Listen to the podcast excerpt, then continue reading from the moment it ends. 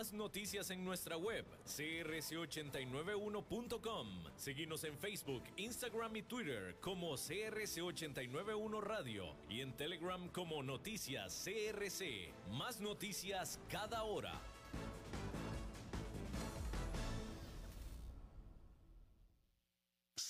89.1 Radio y Cadena Radial Costarricense no se hacen responsables por las opiniones emitidas en este programa. Transcomer, puesto de bolsa de comercio, presenta a las 5 con Alberto Padilla.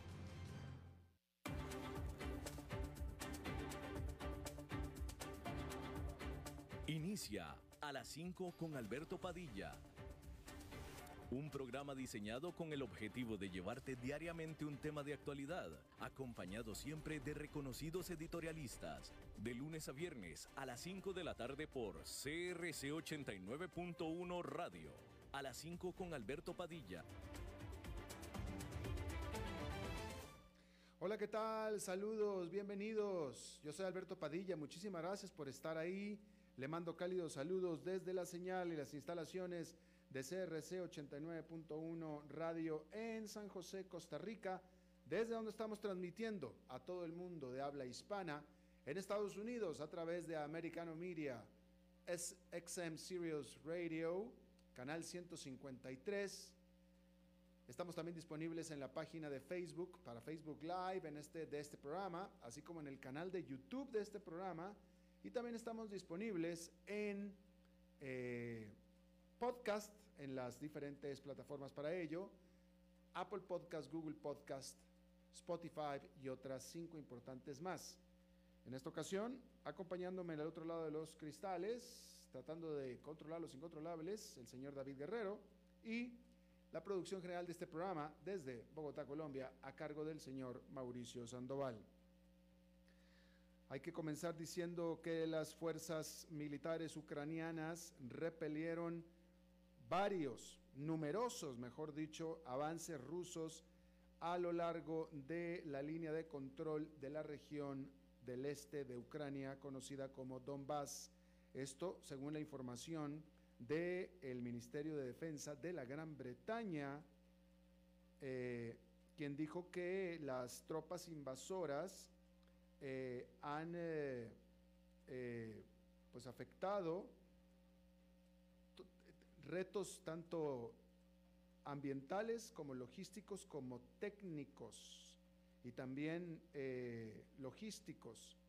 Mientras tanto, el secretario general de las Naciones Unidas, Antonio Guterres, pidió eh, una reunión con los presidentes de Rusia y de Ucrania en Moscú y en Kiev, respectivamente, para tratar de negociar el fin de las agresiones de Rusia en Ucrania. Y bueno, Rusia informó que hizo una prueba con lanzamiento de un misil balístico intercontinental conocido como Satan 2, como de Satanás, Satan 2, con la intención de reemplazar a los misiles ICBM de la era soviética. El presidente ruso Vladimir Putin dijo que esta prueba es para que quien sea que esté amenazando a Rusia lo piense dos veces. De acuerdo con el Ministerio de Defensa ruso, este misil fue lanzado desde la región de Arkhangelsk en el noroeste de Rusia y eh, fue a dar o aterrizó en la península de Kamchatka, en el este extremo de Rusia.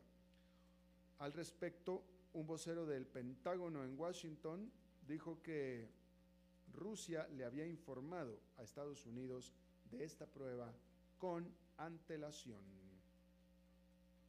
Y bueno, la eh, fecha límite que había dado Rusia a las tropas ucranianas en Maripul para que se rindieran o fueran eliminados, pasó sin que se rindieran las tropas en lo más mínimo. El comandante de estas tropas, Sergei Volnya, que están atrincheradas dentro de la sitiada Maripul, dijo en un uh, comunicado de video que sus fuerzas, es decir, sus tropas, solamente les quedan días y tal vez hasta solamente horas. El viceprimer ministro de Ucrania, Irina Bereshkulk, dijo que en un acuerdo preliminar se había establecido corredores humanitarios para mujeres y niños, de acuerdo a lo que se había precisamente acordado. Bueno, pues ahí lo tiene usted. En Washington, Cristalina Georgieva, que es la jefa del Fondo Monetario Internacional, dijo que Ucrania necesita 5 mil millones de dólares al mes en ayuda para cubrir los servicios básicos del gobierno y mantener a la economía funcionando.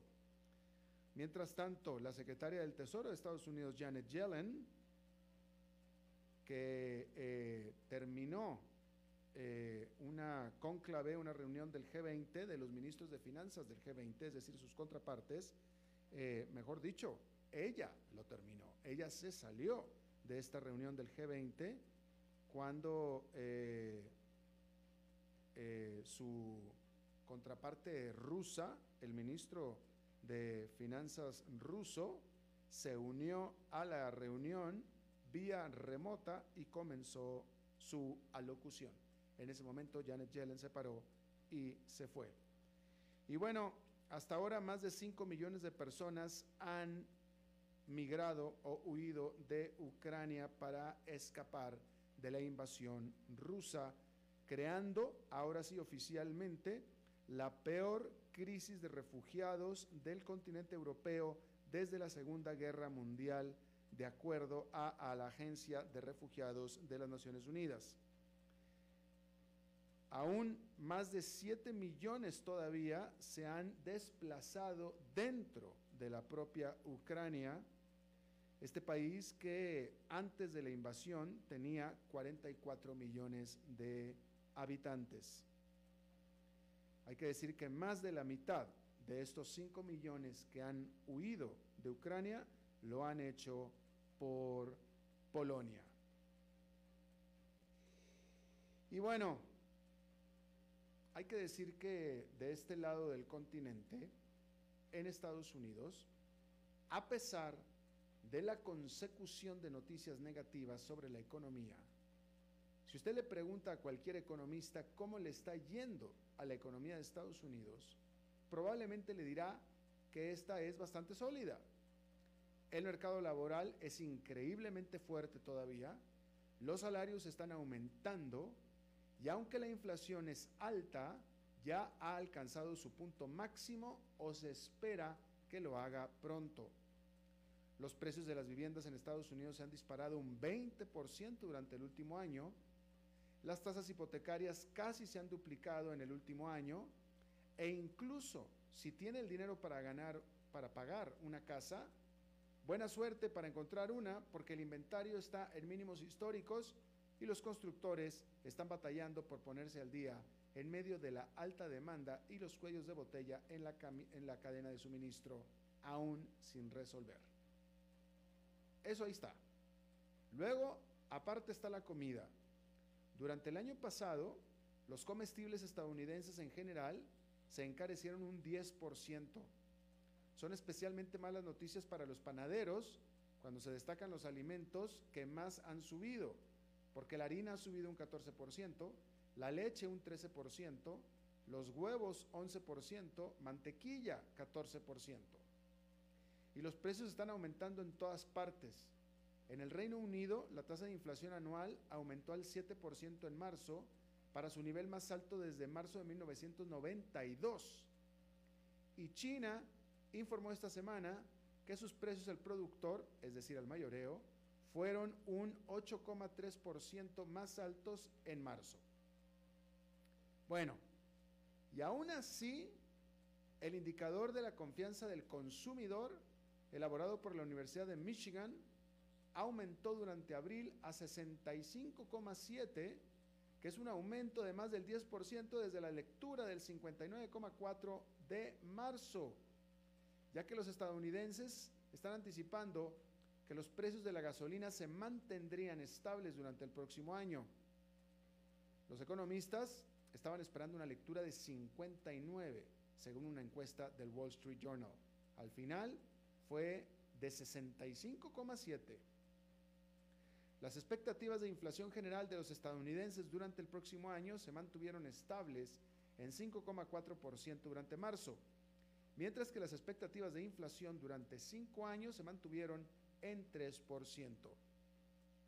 El sentimiento se recuperó, pero se mantuvo por debajo de los niveles observados en enero y en cualquier mes de los 10 años anteriores. Los estadounidenses temen que el costo de la vida continúe aumentando durante el próximo año, incluso si temen menos un aumento en los precios en las gasolineras, con las expectativas de inflación para el próximo año que se mantienen en máximos de 40 años. Un mercado laboral fuerte significa que los consumidores menos de, de menos de 45 años esperan un aumento del 5,3% en sus salarios este año, casi suficiente para mantenerse al día con las expectativas de inflación. Y este último término es el más importante, expectativas. Todo lo que estamos hablando aquí son las expectativas. Vamos a ver si así funciona, si así termina el asunto. Pero esto es lo que el estadounidense piensa va a pasar. Eso es lo que piensa. En lo personal me parece que están demasiado optimistas, pero el punto es que por lo pronto están aún optimistas en medio de lo que son solamente malas noticias en un país cuyas cifras económicas todavía se mantienen fuertes. Porque el, el, empleo, por ejemplo, todavía no se afecta. Pero bueno, ahí está, ahí lo tiene usted. Y bueno, estábamos hablando de los precios de la gasolina. Hay que decir que estos venían cayendo desde sus máximos recientes, pero venían, ya no. Y algunos analistas advierten de otro repunte al estarse acercando la temporada alta de viajes de verano, mientras el conflicto en Ucrania se prolonga. Después de una caída lenta pero constante, el precio promedio nacional de la gasolina regular tocó fondo en 4 dólares 7 centavos por galón la semana pasada, según la AAA. Desde entonces, el promedio nacional ha aumentado cinco días seguidos hasta 4 dólares con 11 centavos el galón el miércoles. Es el primer aumento en los precios del gas de la gasolina desde principios de marzo, cuando la agitación de los mercados energéticos llegó a un punto culminante tras la invasión de Ucrania. Y frustra las esperanzas de que el promedio nacional baje a 4 dólares por galón, eliminando la presión sobre la inflación que está aumentando al ritmo más rápido en 40 años. Cada vez más expertos piensan que la gasolina permanecerá por encima de 4, por, de 4 dólares galón por el futuro previsible debido a las renovadas preocupaciones sobre los suministros de petróleo de Rusia y un estallido en los futuros de gasolina, que es un importante impulsor de los precios tanto mayoristas como minoristas. Y bueno, allá en Nueva York, esta fue una jornada, pues en su mayoría negativa, aunque el índice industrial Dow Jones quedó con una ganancia de 0,71%, que no es despreciable. Lo que pasa es que el índice industrial Dow Jones solamente son 30 emisoras, 30 acciones. Las 30 empresas más grandes de Estados Unidos, pero solo son 30. Pero el Nasdaq Composite perdió 1,22%, mientras que el Standard Poor's 500 de 500 acciones perdió 0,6%. Y bueno, vamos a hablar de empresas y vamos a hablar de una empresa que es en este momento toda una película de terror y de terror extremo. Y es una empresa que pasa películas y es Netflix. Ayer estábamos hablando de Netflix y la, las acciones de esta eh, creadora del streaming, Netflix, implosionaron después de que la compañía revelara su primera pérdida trimestral de suscriptores en más de una década, destrozando con creces las expectativas y preocupando a los inversionistas que habían estado apostando a que un puñado de grandes empresas tecnológicas continuaría creciendo a un ritmo acelerado. Las acciones de Netflix caían más, cayeron más de 35% en la jornada del miércoles, eliminando alrededor de 50 mil millones de dólares en valor de mercado de la empresa. Netflix reveló que perdió 200 mil suscriptores en los primeros tres meses del año, cuando lo que esperaba era sumar 2 millones y medio de suscriptores. Imagínense usted, Netflix tenía estimado cerrar marzo con una ganancia de dos y medio millones de suscriptores. En cambio, lo que presentó fue una pérdida de 200 mil. No solamente no ganó ni un solo suscriptor, deje usted dos, dos y medio millones, perdió 200 mil. El gigante del streaming, cuyas acciones ya habían caído más del 40% en lo que va del año, culpó de la sangría al aumento de la competencia por los suscriptores y la invasión rusa de Ucrania. Hay que decir, de nuevo, Netflix tenía pensado durante el primer trimestre aumentar dos y medio millones de suscriptores. Pero luego vino se le ocurrió a Rusia invadir Ucrania. Por tanto, Netflix se, se vio obligada o tomó la decisión de unirse a las sanciones contra Rusia. Con lo tanto, Netflix canceló su servicio en Rusia. Ahí nada más perdió 700 mil suscriptores de Rusia. Nada más ahí perdió 700 mil. Entonces, pues ya con eso no hubiera alcanzado su objetivo de 2 millones 500 mil se hubiera quedado en un millón ochocientos mil, un millón, sí, un millón ochocientos mil, ¿sí? Pero no, tampoco, tampoco, tampoco, ni siquiera eso ganó. Al final quedó con una pérdida de 200 mil. Y luego encima viene la economía que no le está ayudando absolutamente para nada. La inflación está obligando a los hogares a reevaluar sus presupuestos familiares.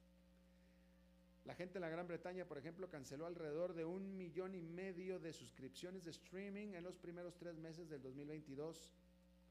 Más de un tercio lo hizo para ahorrar dinero, según un nuevo informe de la consultora de medios Cantar. Netflix señaló que podría hacer grandes cambios en su modelo de negocio mientras trata de detener la hemorragia.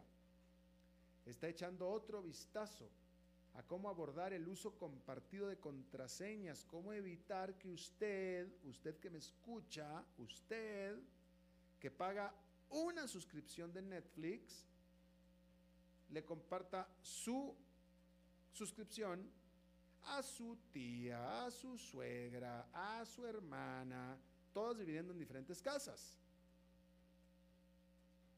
Y bueno, el CEO de Netflix Reed Hastings también dijo a los analistas que la compañía considerará una opción de suscripción de menor precio, pero con publicidad. Este martes, Hastings dijo que he estado en contra de la complejidad de la publicidad y soy un gran admirador de la simplicidad de la suscripción. Pero por mucho que sea un fanático de eso, soy un fanático más grande aún de la elección del consumidor dijo. ¿Qué quiso decir con esto de la elección del consumidor? Pues digamos que fue, desde mi punto de vista, a como yo lo interpreto, fue en realidad una reprimenda al consumidor que no le está respondiendo a Netflix.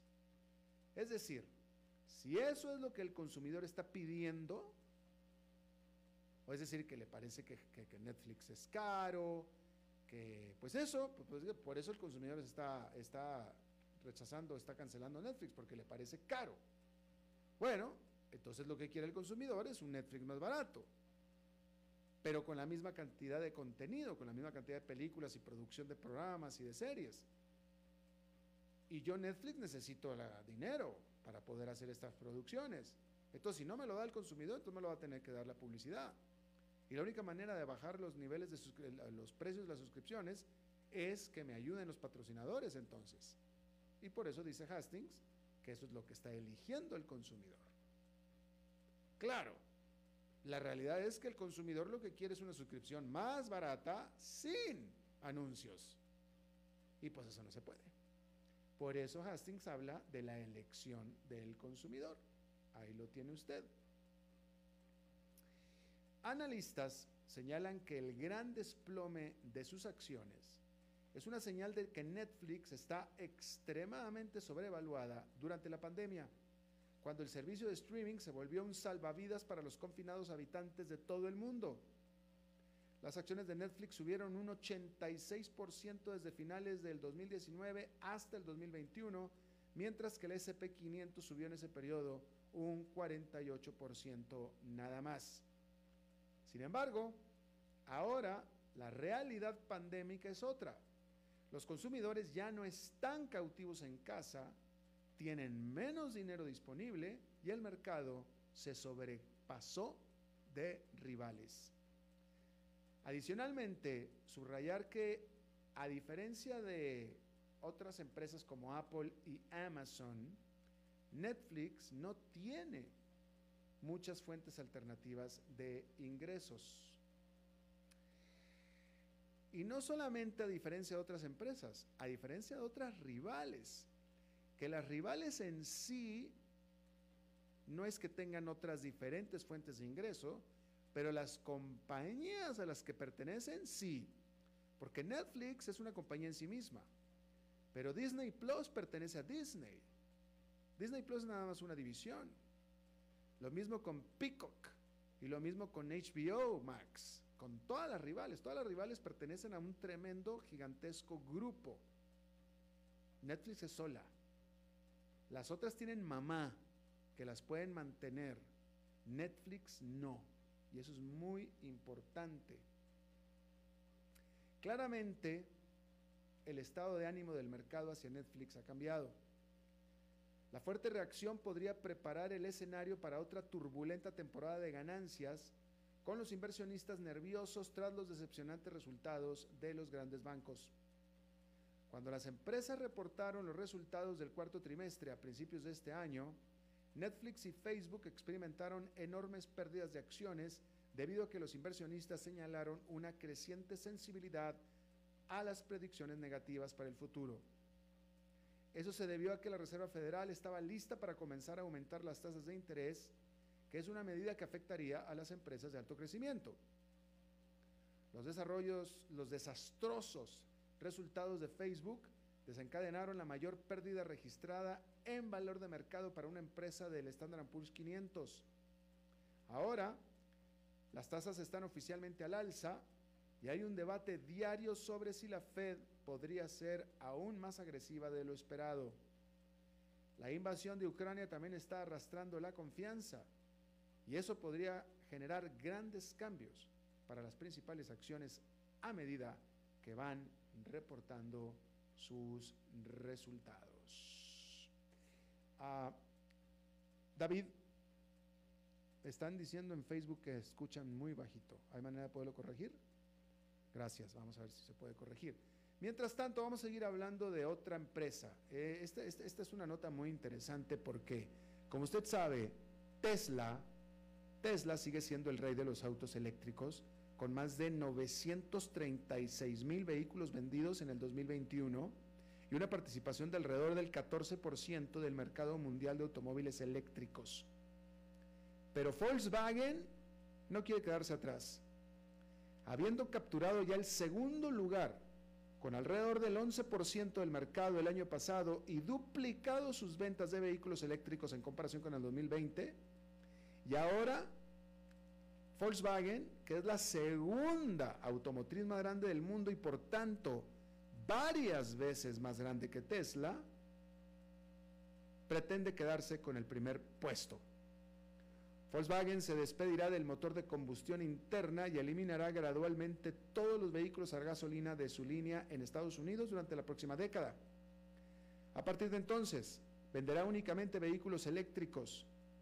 La compañía planea gastar más de 7 mil millones de dólares durante los próximos cinco años para impulsar sus capacidades de investigación y desarrollo y su fabricación en América del Norte. Más de mil millones de dólares por año por los siguientes cinco años. Muchísima plata.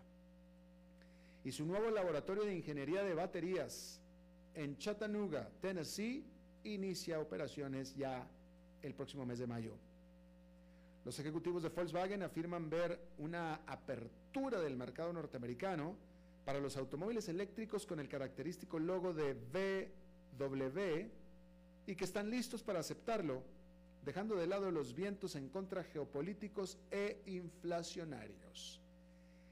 Y eso es lo que siempre he tratado de apuntarle yo aquí a usted. Tesla es Tesla y muy bien, y la la, calidad de sus productos, todo, todo lo que usted quiera de Tesla, todo, todo, todo, todo, todo.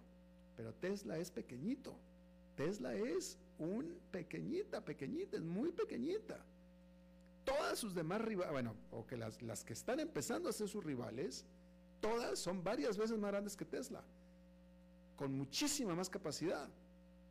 Eh, Volkswagen, General Motors, Ford, Stellantis, la que usted quiera, todas son mucho, infinitamente más grandes que Tesla.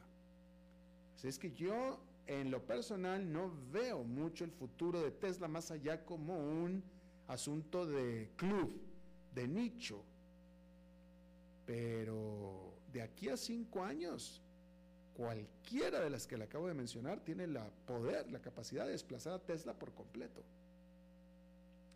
Cambiando de tema completamente, para este verano post-pandémico, en medio de todas las malas noticias que ya habíamos, que ya habíamos comentado, y como reflejo del optimismo que tiene el consumidor estadounidense, este está buscando destinos soleados para pasar las vacaciones de verano.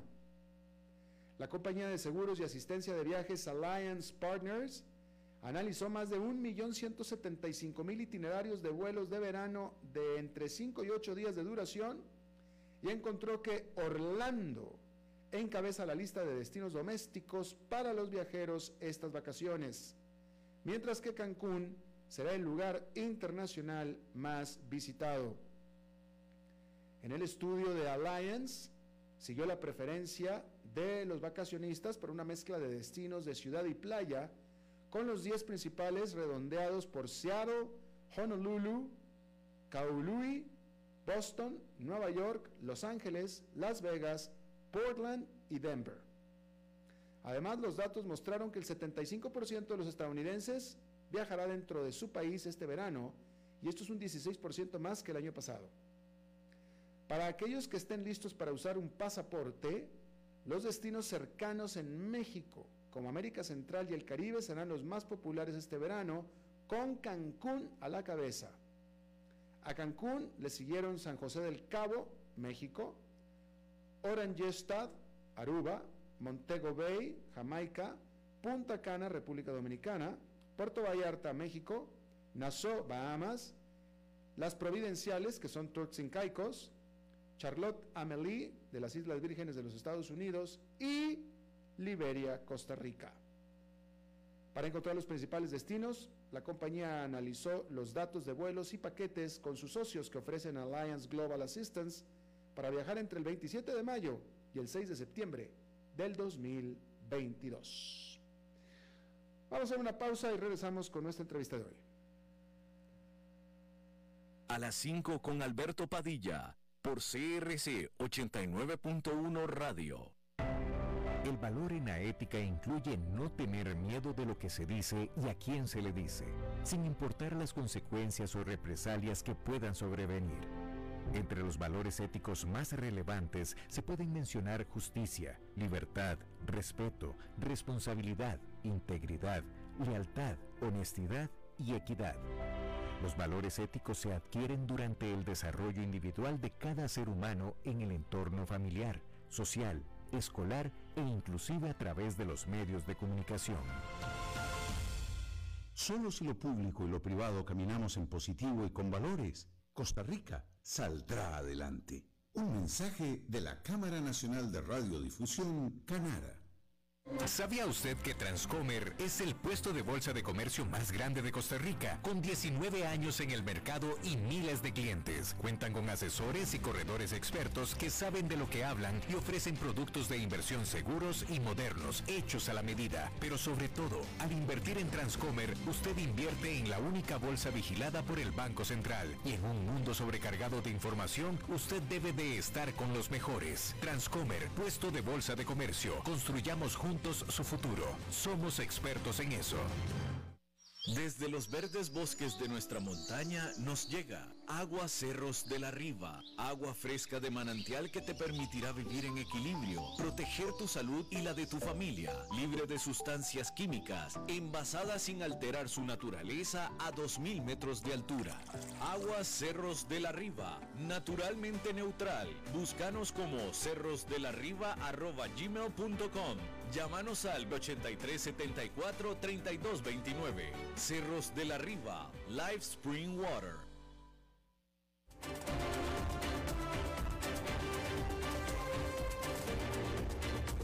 Seguimos escuchando a las 5 con Alberto Padilla.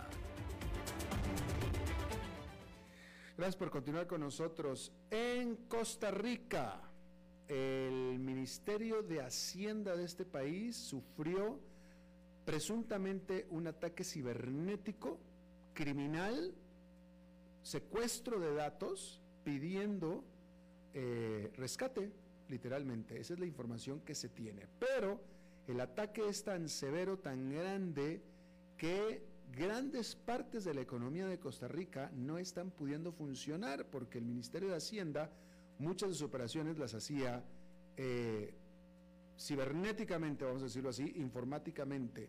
Los procesos aduanales, los pagos de impuestos, etcétera, etcétera, y todo esto lleva días detenido poniendo en serios problemas el funcionamiento propio de la economía de todo un país como es Costa Rica. Yo le agradezco muchísimo que esté con nosotros José Adalid Medrano, él es abogado especialista en Derecho Informático, conferencista sobre estos temas, consultor, investigador, eh, eh, bueno, experto en ciberdelincuencia y protección de datos personales.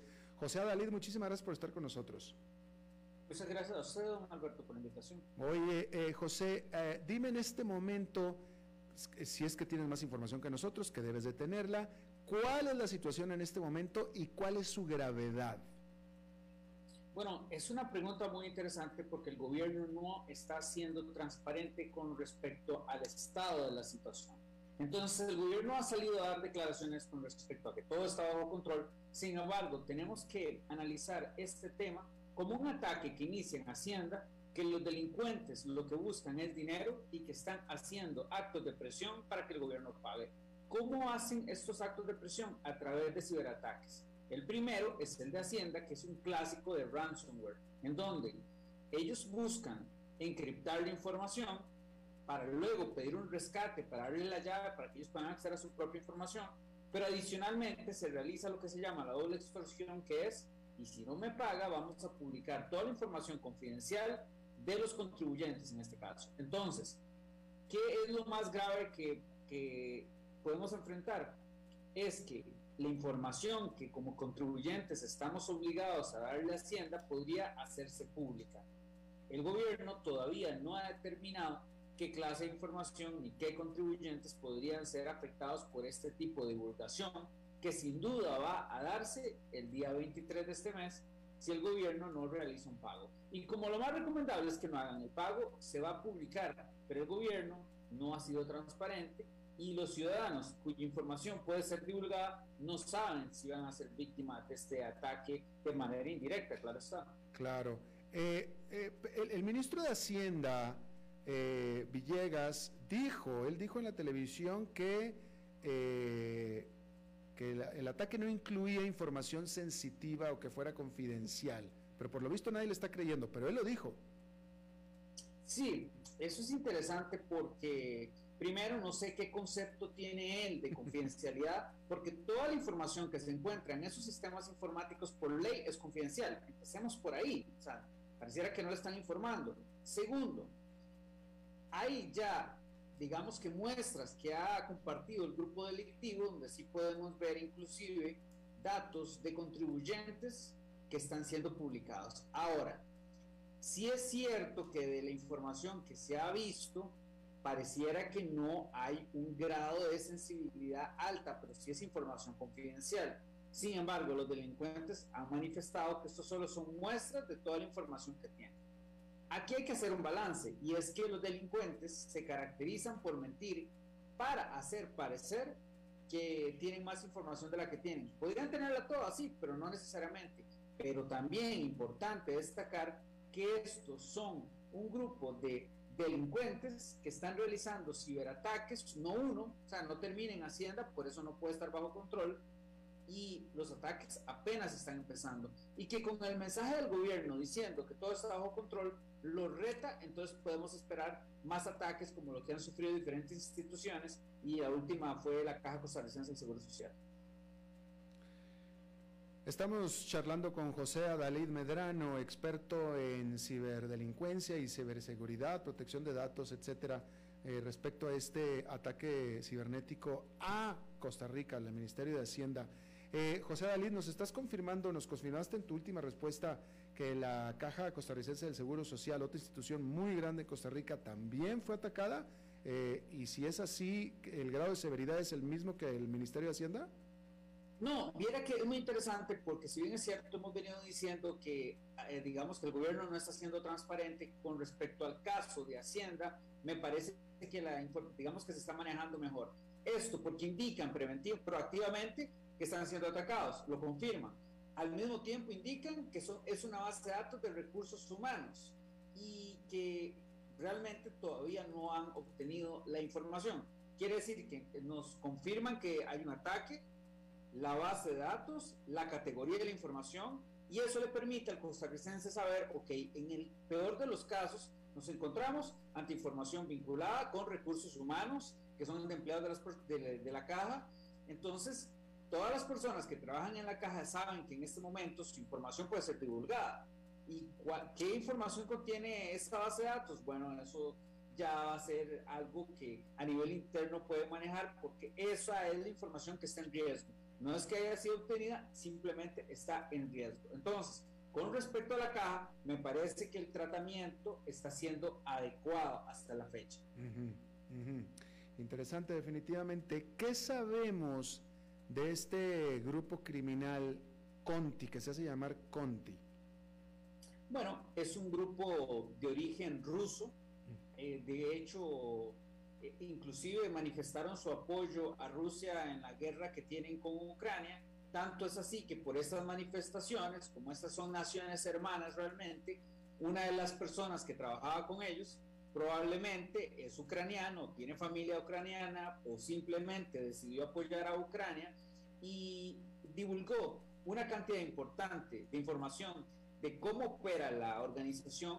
Entonces ahí uno se da cuenta realmente que por ejemplo, en, la última, en los últimos dos años, ellos han obtenido aproximadamente equivalente en dólares, porque claramente lo cobran en criptomoneda, eh, han ganado 2.7 billones de dólares.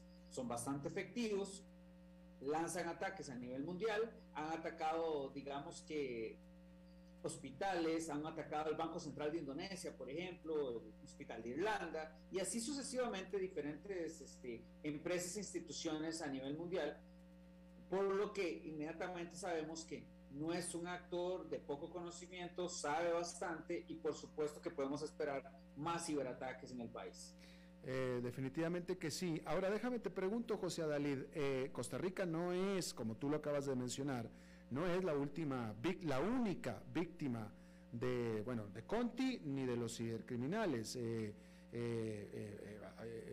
ciudades enteras de Estados Unidos han sido sus datos también secuestrados. Más recientemente, un oleoducto en Estados Unidos tuvo que ser cerrado porque recibió un ataque cibernético por dinero que se le pagó, por cierto, que después fue el FBI y lo recuperó, pero es otra historia que podemos hablar un momento. Pero el punto es que Costa Rica no es el único. Entonces, deberíamos de, podemos, es justo criticar particularmente el nivel de seguridad o de ciberseguridad que tenía el Ministerio de Hacienda de Costa Rica? Bueno, eso es una pregunta bastante interesante. Me gusta, digamos, la perspectiva que ustedes nos está brindando, porque nos permite analizar cuál es el antecedente con respecto a la ciberseguridad en Costa Rica. Podemos decir que en los últimos ocho años eh, los avances en esta materia han sido nulos por parte del gobierno, tienen debilitadas, por ejemplo, el Centro de Respuesta ante Incidentes de Seguridad Informática, tiene con cuatro personas 30 mil dólares de presupuesto anuales para darle servicios a todas las instituciones del país y por supuesto que es claro que la ciberseguridad no es un punto prioritario. Muy claro también es que en temas como estos, la, sin privacidad no hay ciberseguridad y la institución vinculada con la protección de la privacidad de Costa Rica también está totalmente diezmada, es una institución que no saca resoluciones. Lo que quiero decir con esto es que no es que un ataque te inmediatamente signifique que estás mal en ciberseguridad. Es que Costa Rica no ha dedicado suficientes recursos, suficientes esfuerzos en esta materia y que más bien los departamentos que se dedican a esto dentro del gobierno hacen mucho con el poco presupuesto que le dan. Entonces, claro, no necesariamente un ciberataque está vinculado con que las empresas o instituciones no hacen esfuerzos. ¿Y por qué esto sí es así? Porque inclusive los ciberdelincuentes pueden utilizar vulnerabilidades de día cero, o sea, vulnerabilidades que no conocen ni los desarrolladores de las herramientas que utilizan las empresas o las instituciones, por ende, casi que no hay defensa de eso, simplemente tener planes de continuidad de negocio para poder continuar, para poder seguir, para poder responder. Entonces ahí es donde la pregunta es muy interesante. Sabemos exactamente de qué manera logran ingresar a servidores que en el 2019 se indicaban que tenían miles de vulnerabilidades sin reparar y que no sabemos cuándo fue la última vez que hicieron una análisis de cuál era el estado de la ciberseguridad. El último pareciera que es del 2019 cuando esto es un campo en donde todas las semanas, inclusive todos los días, salen vulnerabilidades, nuevos ataques y que es una materia con una evolución tan constante que uno realmente le deja mucho que desear. ¿Cuál es el estado de la protección de la ciberseguridad en Costa Rica? Entonces, ¿hay algo que aprender en este momento? Sí, hay mucho que aprender y lastimosamente no se ha priorizado la ciberseguridad. No sé si con eso le contestaría a Alberto. Pues sí, pero, pero, pero por lo visto, por lo que dice la historia, eh, hasta el más protegido de todos modos lo atacan, ¿no es cierto? No, por supuesto. Y por eso es que hay que ser bastante prudente con respecto a los comentarios, porque claramente en este momento el gobierno simplemente no es transparente con la información que nos está brindando y de ahí que no sepamos exactamente cuáles vulnerabilidades explotaron, de qué manera ingresaron y usted me podrá decir, bueno, esto es confidencial porque es una investigación que se está llevando, claro, pero lo cierto es que ya hay antecedentes sobre este ministerio y el cómo estaba manejando la información y adicionalmente es claro que en el país la ciberseguridad no es una prioridad. Entonces, si usted no dice que el gobierno de los Estados Unidos está siendo atacado en una de sus infraestructuras donde invierten millones de dólares en ciberseguridad, yo digo, bueno, interesante porque probablemente sea una vulnerabilidad de acero y efectivamente no hay ningún sistema que sea 100%, 100 seguro. Sin embargo, en el caso específico de Costa Rica, mentiríamos si decimos que hemos visto a los últimos gobiernos priorizando la ciberseguridad. Pero esto no solo es un tema de Costa Rica, vemos que en la región tampoco es un campo en el que se digamos que se priorice en esos temas. Y, el problema es que cada vez se van a incrementar los ataques, entonces claro que es un llamado de atención, no solo para Costa Rica, sino para toda la región, de hecho a nivel mundial. Claro, por supuesto. Por último, de manera rápida, por favor, la historia de estos secuestros termina en que hay que pagar el rescate, ¿cierto? No, digamos que la historia de estos eh, incidentes sean, pueden dar dos vías o si no pagas, te devuelven información y no te devuelven las llaves con las que puedes recuperar la información si es que no tienes respaldos, o pagando. El problema es que si se paga, que ya el gobierno aclaró y eso está muy bien, que no va a pagar. El problema es que si se paga, es que simplemente le ponemos hoy sí el ojo, digamos, a Costa Rica para que todos los grupos cibercriminales, ahora sí, de manera dirigida, realicen ataques contra Costa Rica porque nos estaríamos diciendo nosotros pagamos, entonces ahí es donde ellos van a enfocar en las empresas e instituciones que vayan a pagar. Entonces, Pero dichosamente Costa Rica no va a pagar, entonces ellos se van a detener hasta que realmente les quede claro que no se va a pagar, pero creo que en ese periodo de tiempo van a hacer algunos cuantos ataques. Eh, pero te pregunto, históricamente se paga, ¿no? El, oleoducto de Estados Unidos pagó, ¿no es cierto? Eh, lo cierto es que se puede pagar, que inclusive en Estados Unidos quieren promover una ley para que no se pague, para que haya un monto máximo a pagar, para que no sea mm. realmente algo atractivo para los criminales seguir atacando, porque hay inclusive seguros que se encargan de pagar en algunos casos cuando se dan este tipo de incidentes, porque sí, don Alberto, son ataques que son normales, comunes y frecuentes, y por eso es que hay que estar preparados, inclusive hay seguros que se encargan de esto. Claro. He ahí que el tema es complejo y que en el caso de Costa Rica nada más hacemos un contexto de cuál es nuestra realidad, pero no es nada igual a la de todo el mundo. Así es. José Dalí Medrano, abogado especialista en Derecho Informático y especialista en ciberdelincuencia y protección de datos, te agradezco muchísimo hayas eh, platicado con nosotros. Gracias a ustedes, quedamos a los órdenes. Vamos a hacer una pausa rápida y regresamos.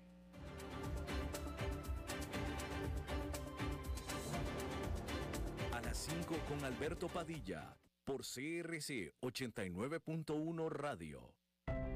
El valor en la ética incluye no tener miedo de lo que se dice y a quién se le dice, sin importar las consecuencias o represalias que puedan sobrevenir. Entre los valores éticos más relevantes se pueden mencionar justicia, libertad, respeto, responsabilidad, integridad, lealtad, honestidad y equidad. Los valores éticos se adquieren durante el desarrollo individual de cada ser humano en el entorno familiar, social, escolar e inclusive a través de los medios de comunicación. Solo si lo público y lo privado caminamos en positivo y con valores, Costa Rica saldrá adelante. Un mensaje de la Cámara Nacional de Radiodifusión, Canara.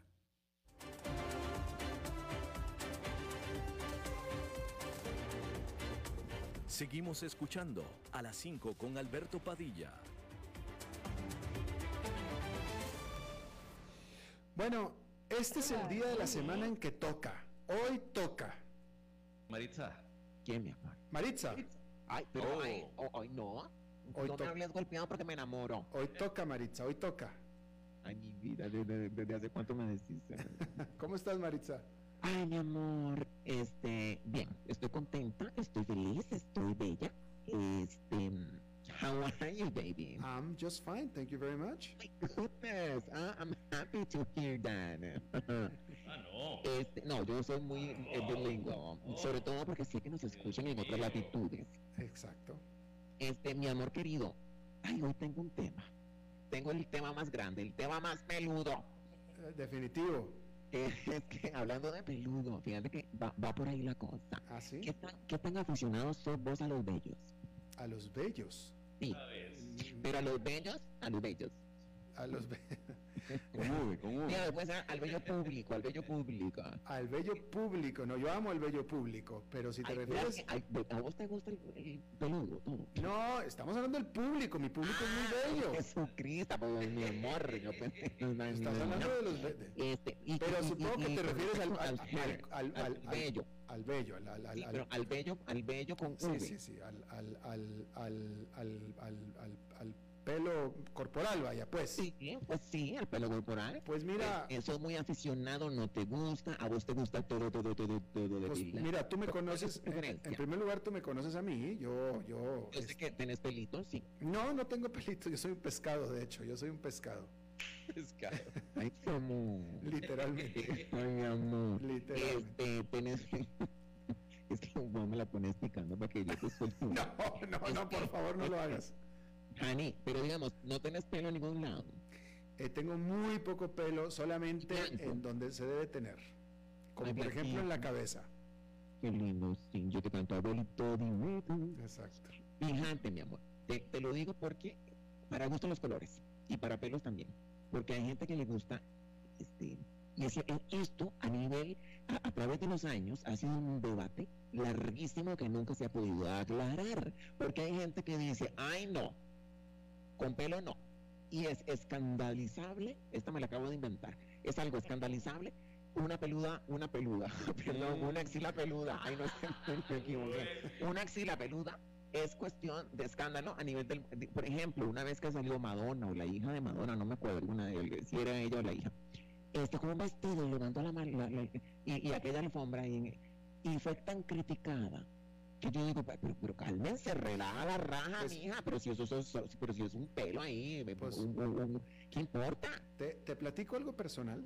Ay, mi amor, Pero- pero vamos a ver pero Pero persona, en- Zona, entre, tú, entre y yo, entre, tú y yo nada más. Saca de ahí al, al, al, saca de ahí al metiche de Roberto y si está Laura también. ¿Qué le pasa? Pa' afuera, pa' afuera. Ahí está. Ahí los vi. Bueno, Este, ¿qué, qué- pero No, no, no? ¿sabes ¿Por qué? Mira, eh, eh, eh, eh, eh, si, si alguien te habla, si alguien te habla de una mujer con, eh, típicamente, típicamente, si Sí, alguien te habla de una mujer con pelos en las piernas y en las axilas, pues a mucha gente le causa, como tú lo acabas de decir.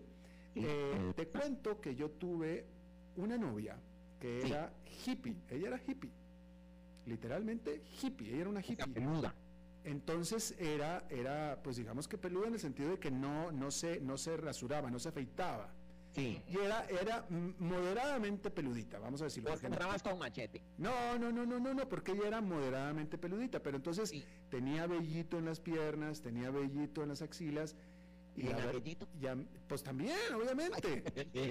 Pero, Ay, sí. pero no era alguien particularmente velluda, pero sí tenía su, sí tenía, ¿va? Y ¿Y a mí, molestaba? a mí no me molestaba, no me molestaba porque no se veía mal, no se veía mal y, y- y ¿No sabía o no se veía? Ninguna de las dos, de nada, de nada. No, Pero no me molestó. le estilan, ¿cómo Pero, lo que te quiero decir, lo que te estoy tratando de decir es que si a mí me lo hubieran platicado, yo hubiera dicho no. Pero, Pero cuando ya ya no lo tuve, hacer. ya lo No, y aparte no se veía. A mí, me- a mí- a mí era parte de su, de su, de ella misma. Entonces, este, eh, y muy interesante, no usaba jabón ni nada de eso. ya, no, ya era una, era una, era una cochina. No, claro que se bañaba, pero y eso ser vagabundo, Claro. cochina. claro que se bañaba, pero no usan productos químicos, usan puros productos naturales. No sé qué decirte. Yo, yo te estoy diciendo Veme qué que interesante. Veme, veme qué interesante. Veme, espérate, veme qué interesante. Porque es que esto que estamos hablando suena tan trivial, pero no lo es. Esto causa problemas, esto causa este, eh, eh, eh, polémica. Porque si, si el cuerpo echa pelo, cual mono que somos, ¿por qué, según la sociedad, la mujer tiene que estar rasurada en todo lado y el hombre puede ser un, un saco de pelos? ¿Por qué? Pues sí. Eh, eso ¿Por es- qué el hombre sí puede andar peludo y no se ve mal? Y la mujer, ay no, ver esas piernas, qué peludas. ¿Por qué? Ese es un buen punto, ese es un Bueno. buen punto. Pues fíjate que una mujer, igual que tu exnovia, la peluda. No eh, era eh, peluda hippie. No, eso era una, era una cochina. No, Sí, para porque nada. Ella no se bañaba, cochina. Claro que se bañaba. Y con agua fría, y con agua fría se bañaba. Mm, Bueno, fíjate que esta chiquilla. ¿Qué te afecta? eh, me- porque me pongo mal, yo me pongo mal, que, que- que mi cabecita de algodón haya andado por esas junglas. Este, fíjate que ella, que- te estoy hablando de Candace, de Cynthia Candace, de Ajá. 32 años. Ajá. Esta chiquilla ha hecho su billetito, ha hecho su dinerito en OnlyFans, bendita aplicación. Porque ella vende fotos de su bello corporal.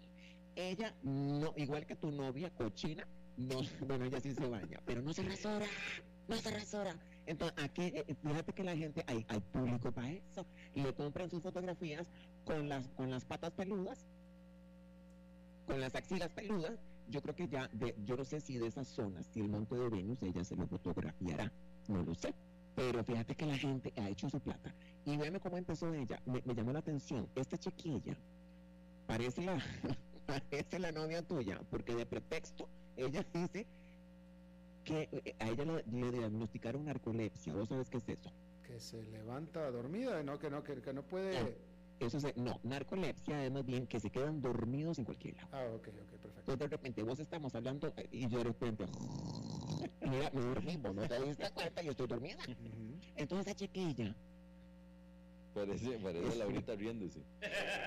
pero amiga, vos, Albertico, es- esta niña dice que no se rasura porque se siente fatigada. Yo sospecho que es que se queda dormida. Se queda, seguro le da miedo este, rasurarse. Pero- es muy mal. ¿Tú la viste? ¿Tú ya la viste a ella?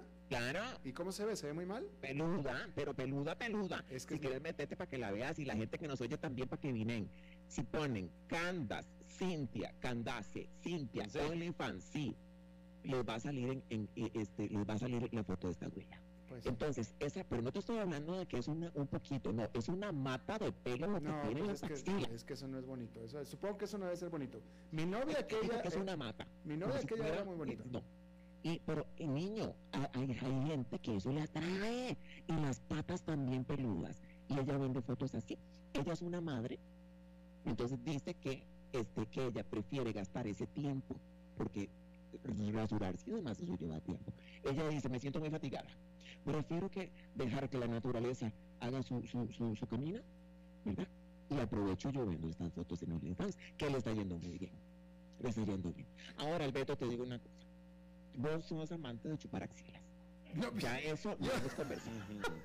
Ya eso lo hemos Y no te rías porque vos mismo lo dijiste. Que eso te pone, te calienta, te pone cachondo. Yo no dije eso. ¿Qué va? Yo no dije eso. Oye, eh, Maritza. Pero yo no quiero para que se ríen. Maritza, ¿y usted? eh, y, y- Oye, eh, ¿y a bueno. gusta que te lo hagan? Pero espera, ya, no. eh, pero por espera. favor, entonces, yo- eh, ya, es que, eh, la pregunta va dirigida en esta dirección. rápido que... Vos estás diciendo, vos lo dijiste aquí, en ex- es más, lo dijiste aquí a la par mía, yo creo, ni siquiera fue en enlace, que te pone cachondo, que eh, chupar axilas, y esto está bien, eh, eh, es parte de nuestra naturaleza. En primer lugar me preguntaste si me gustaba que me la chupara la axila. Eso fue lo que preguntaste. Ok. Bueno, y- Oye, y- ya, ya me tengo que ir. Ya me tengo que ir, ya me tengo que ir. Pero por, Ay, se- no, no, no, ya me te- tengo que ir. Se está poniendo pero- caliente. no, ya por eso me tengo que ir. No, pero sería bueno hacer una encuesta a la gente a ver si le gusta a la mujer Claro. con vello en el cuerpo o no. Y el hombre también, porque ¿por qué solo la mujer? Bueno, el hombre como que pues, supuestamente, bueno, es que estamos hablando de la mujer, pero como tú decías que hay hombres que les gustan, bueno, ¿a usted le gusta la mujer que tenga vello corporal? ¿Sí o Sí. no? Hay que, a ver qué nos responden, ¿ok? En todo lado. Porque yo digo, te voy a decir una cosa, Alberto, te estoy abriendo mi corazón. Esto es lo más sincero que yo he dicho aquí. Sobre todo en, en el, en el numerito, en el Me. Una cosa ahí sin pelo, me parece como una muñeca, me parece como una muñeca chocha ahí sin, sin nada. Eso tiene que tener un césped, tiene que tener un musgo, tiene que tener algo. Terciopelo, terciopelo. Claro, pero todo pelado ahí. ¿Vos qué opinas? Yo creo que también así como terciopelo, sí. Bueno, pues, ya. como una sombrita, como una Ya nos tenemos que ir. Chao, chao. Bye, Maritza, gracias. Marita. Adiós, adiós, adiós. Bueno, eso es todo lo que tenemos por esta emisión. Gracias por habernos acompañado. Espero que termine su día en buena nota, en buen tono. Y nosotros nos reencontramos en 23, en 23 horas. Que la pasen muy bien.